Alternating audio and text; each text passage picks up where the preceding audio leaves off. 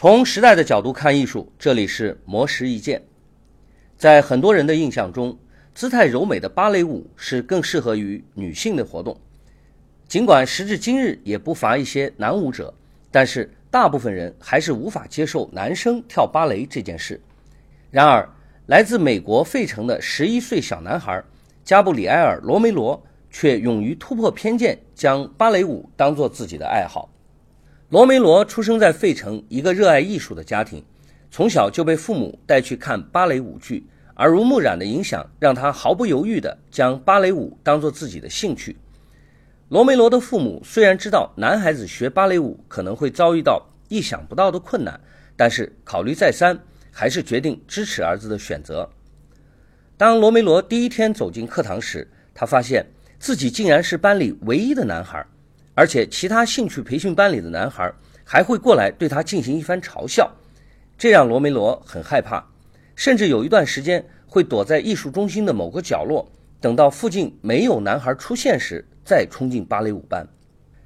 罗梅罗的父亲知道这件事之后，告诉他，其他人是怎么想的不重要，关键的是自己想不想继续跳芭蕾，只要有这个热情，就不要理会他人的目光，最终。对芭蕾的热爱和来自父母的鼓励，让罗梅罗终于战胜了恐惧，开始毫无顾忌地走进艺术中心。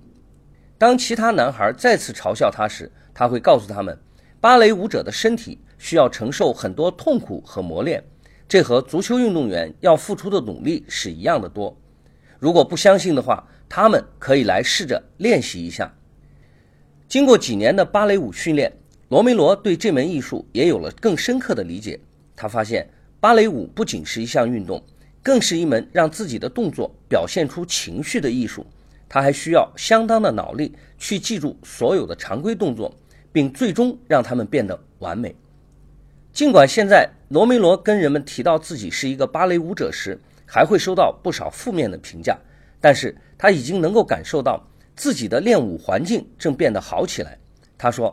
人们的看法已经在慢慢的改变，其他国家学习芭蕾舞的男孩开始多起来了，这是好事。